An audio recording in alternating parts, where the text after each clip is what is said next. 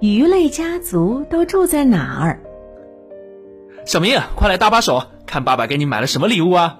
哇，是鱼缸，里面还有小丑鱼。哈哈，你不是最喜欢《海底总动员》那部电影吗？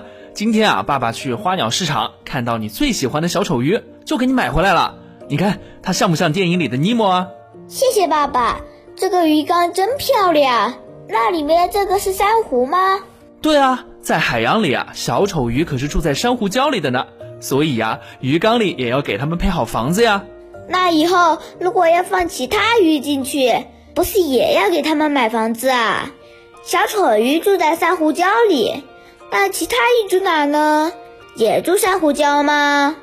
呃，那这个就要问一问住在海洋里的海豚博士了。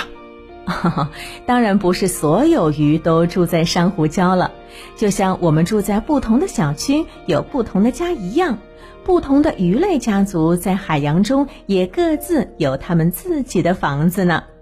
与小丑鱼一样，在珊瑚礁上安家生活的还有蝴蝶鱼、神仙鱼等等热带观赏鱼类，以及大约百分之七十五的鲈形目鱼类。它们与珊瑚形成一种共生的关系。热带鱼会把珊瑚的树干当做它们的巢穴，同时呢，珊瑚也会受到鱼儿的精心照顾，并且呢，从它们的排泄物中获取营养，互惠互利。哎，还有些鱼类呢，像海蛇、鳗鱼等等，就更喜欢生活在石缝和洞穴里头了。这种鱼类大多数呢具有细长的身体，方便它们在狭窄的石缝中游走。它们的体表还会分泌粘液，避免在活动的时候被岩石划伤身体。那当然了，也不是所有的鱼儿都能随遇而安，哪里能安家就往哪里钻的。有一种叫做三级刺鱼的鱼类，就习惯自己来建房子。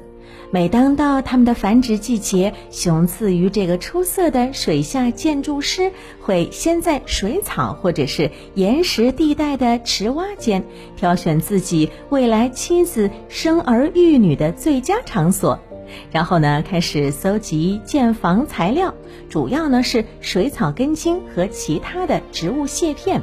再用它自身肾脏分泌的一种粘液，将收集好的建筑材料粘结在一起，之后呢，再用嘴巴咬出窝的形状。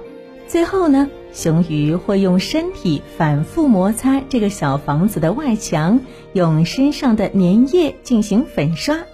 那么，经过这几道工序，最后竣工的新房又坚固又漂亮。哈哈，怎么样？